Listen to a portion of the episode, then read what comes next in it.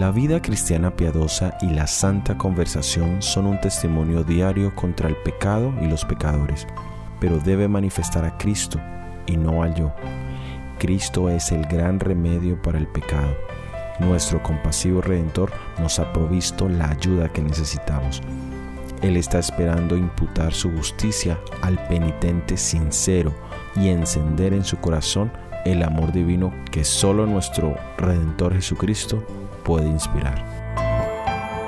Bienvenido a nuestro análisis bíblico producido por el Ministerio 147. Soy Óscar Oviedo. El título para nuestro análisis de hoy es Limpio y blanco como la nieve. Encuentra el vínculo al estudio completo en la descripción. La nieve es un símbolo de limpieza, de pureza, y especialmente cuando uno la ve caer fresca, tiene un blanco inmaculado. Pero desafortunadamente no es la ilustración más apropiada cuando se trata de hablar de nuestras propias vidas. Todos quisiésemos pensar que somos más buenos que malos, que nuestras malas acciones no determinan ni mucho menos definen nuestra vida, pero la Biblia nos dice que tenemos una naturaleza pecaminosa, es decir, con tendencias malas. Y la realidad es que tal vez no hemos hecho ciertas cosas malas porque tal vez no hemos tenido la oportunidad de hacerlas. Y muchas personas que están en las prisiones nunca pensaron hacer lo que los llevó a ese lugar. Leamos en el libro de Isaías capítulo 64 versículo 6. Si bien todos nosotros somos como suciedad y nuestras justicias como trapo de inmundicia, y caímos todos nosotros como la hoja, y nuestras maldades nos llevaron como el viento. En este pasaje encontramos la expresión como suciedad. Esto está dentro del contexto de la contaminación del leproso. La lepra es la enfermedad que mejor representa la condición del pecador. La lepra es una enfermedad que come a su víctima poco a poco. Esto hacía que las víctimas de esta enfermedad tan terrible estuvieran aisladas de todo el mundo. Y es más, cuando veían personas venir debían gritar, inmundo, inmundo. Así es la naturaleza pecaminosa delante de la perfección del carácter de nuestro Dios. Nuestras buenas acciones son llamadas como trapos de inmundicia. Y es verdad, cuando nosotros comparamos nuestras buenas acciones no con otras personas, sino con el carácter perfecto de nuestro Salvador Jesucristo, en realidad nuestras acciones son simplemente eso, trapos de inmundicia. Y mucho más cuando a veces utilizamos esas acciones con el objetivo de buscar méritos delante de Dios, ahí realmente son aún mucho más despreciables delante de Dios. Porque únicamente el manto de nuestro Salvador Jesucristo, que Él mismo ha proveído, nos hace dignos de aparecer en la presencia de nuestro Dios. Y Jesús mismo coloca ese manto de su propia justicia sobre cada vida que se haya arrepentido y tenga fe y confianza en Él. ¿Qué posibilidad tenemos nosotros de hacer cambios en nuestra vida sin Dios. Leamos en Jeremías capítulo 13 versículo 23. ¿Mudará el negro su pellejo y el leopardo sus manchas? Así también podréis vosotros hacer bien estando habituados a hacer mal. En este pasaje Dios nos ilustra la imposibilidad de intentar hacer cambios en nuestra naturaleza. Cuando nos ensuciamos es posible limpiar nuestra ropa, es posible lavar nuestras manos, nuestro rostro, pero cuando se trata de cambiar el color natural de nuestra piel, o al menos intentarlo de, manera permanente, es totalmente imposible. Lo mismo es cuando hablamos de nuestro carácter moral. Es imposible transformarlo, cambiarlo. Y una de las razones es porque estamos ya acostumbrados. Tenemos ciertas tendencias, ciertas debilidades y con el pasar de los años ya se han vuelto hábitos. Pero hay un poder sobrenatural que puede cambiar el color del etíope puede cambiar las manchas del leopardo y ese poder es dado a los que sienten su verdadera necesidad, los que reconocen su condición pecaminosa y sienten su necesidad. Dice el libro Camino a Cristo, página 18, la educación, la cultura, el ejercicio de la voluntad, el esfuerzo humano, todos tienen su propia esfera, pero no tienen poder para salvarnos. Pueden producir una corrección externa de la conducta, pero no pueden cambiar el corazón, no pueden purificar las fuentes de la vida. Debe haber un poder que obre desde el interior, una vida nueva de lo alto, antes que el hombre pueda convertirse del pecado a la santidad. Ese poder es Jesucristo. Únicamente su gracia puede vivificar las facultades muertas del alma y atraer esta a Dios, a la santidad. En otras palabras, el estudiar, el conocer, el capacitarnos tiene un valor. Ejercitar la fuerza de la voluntad también tiene un valor. Pero cuando se trata de transformar nuestro corazón, son imposibles. Cada uno de estos elementos deben ser utilizados en la búsqueda, en el reconocimiento. El Señor quiere que nos volvamos profesionales en estudiar nuestra propia vida y compararla con el ejemplo perfecto de nuestro Señor Jesucristo. Ahí es donde la educación, ahí es donde la cultura, ahí es donde el ejercicio de la voluntad tienen valor. Y cada vez que yo analizo mi vida y lo comparo con el carácter precioso del Señor Jesucristo, siempre reconoceré mi necesidad, reconoceré mi condición y también veré que solo en Jesús puedo encontrar perdón, que solo en Él puedo ser victorioso sobre cada una de las tentaciones que enfrento día a día debiésemos día a día rendirnos a nuestro Señor Jesucristo sin demora alguna. Solo Él tiene poder para redimirnos de la ruina del pecado. Solamente Él puede sanar nuestras capacidades morales y mentales. Y ahora muchas veces cuando reconocemos nuestra condición, ¿qué sentimos? Leamos en el Salmo 51, versículo 2. Lávame más y más de mi maldad y límpiame de mi pecado.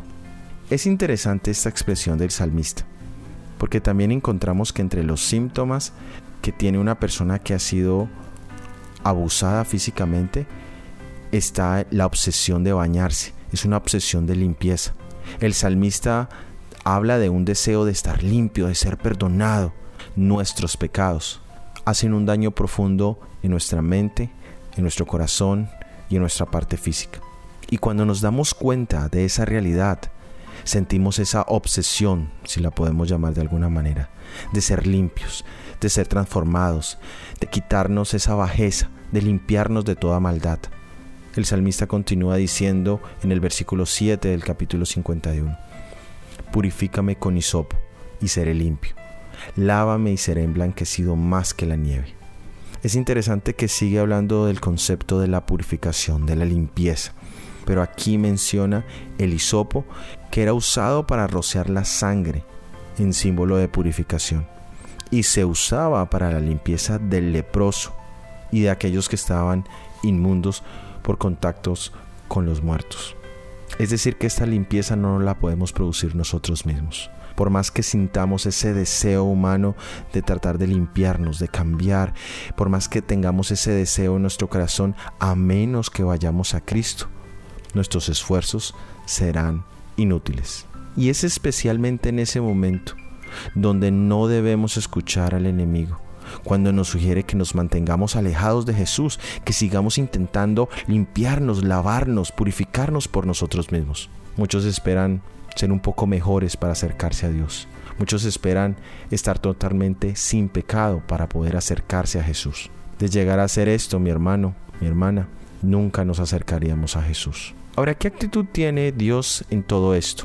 Él ve nuestra condición, Él ve nuestros deseos de mejorar, Él ve cómo nos sentimos a veces sucios, cómo intentamos limpiarnos, cómo intentamos bañarnos a nosotros mismos. Leamos en Isaías capítulo 1 versículo 18. Venid luego, dirá Jehová, y estemos a cuentas. Si vuestros pecados fuesen como la grana, como la nieve serán emblanquecidos. Si fuesen rojos como el carmesí, vendrán a ser como el blanca lana. Esta es una maravillosa invitación que nos llega a través de la palabra de Dios. Y ese raciocinio es simplemente el hecho de reconocer que no tenemos nada bueno en nosotros mismos, que no necesitamos seguir pretendiendo ser mejores que los demás, o peor aún, mejores de lo que Dios realmente nos ve que somos. Y tenemos dos enemigos. Uno es el orgullo, que es ese exceso de estimación propia que nos hace sentir superiores a los demás y a veces hasta superiores a la gracia de Dios. Es ese elemento que nos impide realmente abrir nuestro corazón a Dios, que nos impide confesar nuestros errores. Y por el otro lado está nuestra justicia propia. Es decir, esa lista larga de buenas acciones, esa lista larga de méritos que yo he ganado, de cosas buenas. Siempre intentamos balancear, soy débil en esto, pero mire qué fuerte soy en esto. Y es esa justicia propia la que a veces me impide venir a razonar con Dios en el área en que necesito la ayuda divina. El orgullo y la justicia propia nos impiden que podamos acercarnos a Dios y confesar nuestros pecados. Y el proverbista nos dice, el que encubre sus pecados no prosperará, mas el que los confiesa y los abandona, él tendrá misericordia. Proverbios 28:13. No ocultes nada a Dios. No descuides la confesión de tus errores diarios a Dios. También confiesa tus ofensas a tus hermanos, a los que has ofendido. Si haces esto, estarás cumpliendo la invitación de estar a cuentas con Dios. Isaías continúa diciendo en el capítulo 43, versículo 25, Yo soy el que borro tus rebeliones por amor de mí, y no me acordaré más de tus pecados. Es increíble el poder que tiene el sentirnos perdonados. En uno de los milagros del Señor Jesucristo encontramos que lo primero que él hizo fue ofrecerle perdón al enfermo. Tus pecados te son perdonados. Y muchos de nosotros necesitamos escuchar eso. Muchos de nosotros necesitamos, al abrir nuestro corazón a Dios, tener la seguridad de que estamos en paz con Dios, de que hemos sido perdonados. Y también necesitamos experimentar el perdón hacia nosotros mismos. Muchas personas, aunque han pedido perdón, aunque se han arrepentido de sus errores, nunca se han perdonado a sí mismos. Y la prueba está en que está el cargo de conciencia, que los acompaña día y noche de los errores que cometieron en el pasado. Siempre tienen esa carga sobre su corazón. Aquí el Señor nos dice, yo borro tus rebeliones por amor de mí. Nos recuerda que Él olvida, que Él pone en el pasado nuestra rebelión, lo que hemos confesado, de lo que nos hemos apartado. ¿Y por qué lo hace? No lo hace por méritos humanos, lo hace por amor de sí mismo, por amor del sacrificio que su Hijo Jesucristo hizo a nuestro favor. Dios está buscando reconciliarse con nosotros.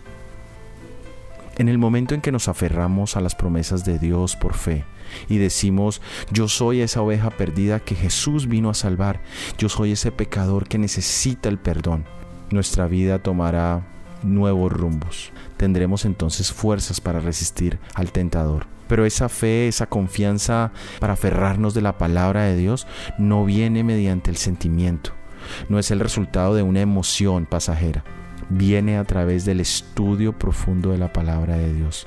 Romanos 10, 17 nos dice, la fe viene por el oír y el oír por la palabra de Dios. En nuestro caminar cristiano no deberíamos esperar que se realice ningún cambio en nuestras circunstancias, que sintamos alguna emoción. Al contrario, debemos buscar diariamente la palabra de Dios y por fe aferrarnos a los méritos de nuestro Salvador, aferrarnos a sus promesas de perdón, de invitación a estar en cuentas con Él, sean nuestros pecados grandes o pequeños, sean de hace un momento o de hace años, sean contra Dios o sean contra nuestro prójimo o sean contra nosotros mismos. Sin importar cuál condición sea, es momento de acercarnos a Él. Y lo más maravilloso de todo esto lo encontramos en Isaías capítulo 53 versículo 5. Mas Él herido fue por nuestras rebeliones, molido fue por nuestros pecados. El castigo de nuestra paz fue sobre Él y por su llaga fuimos nosotros curados. Es maravilloso entender que el perdón y la reconciliación llegan a través del sacrificio de nuestro Señor Jesucristo. Qué tema tan maravilloso de meditación es pensar en el sacrificio que Jesús hizo por todos nosotros. Cuánto debiéramos nosotros valorar las bendiciones que recibimos a través del sacrificio de nuestro Salvador Jesucristo. ¿Podría nuestro Señor Jesucristo haber sufrido más de lo que sufrió? ¿Podría haber comprado para nosotros aún más ricas bendiciones que las que ya adquirió?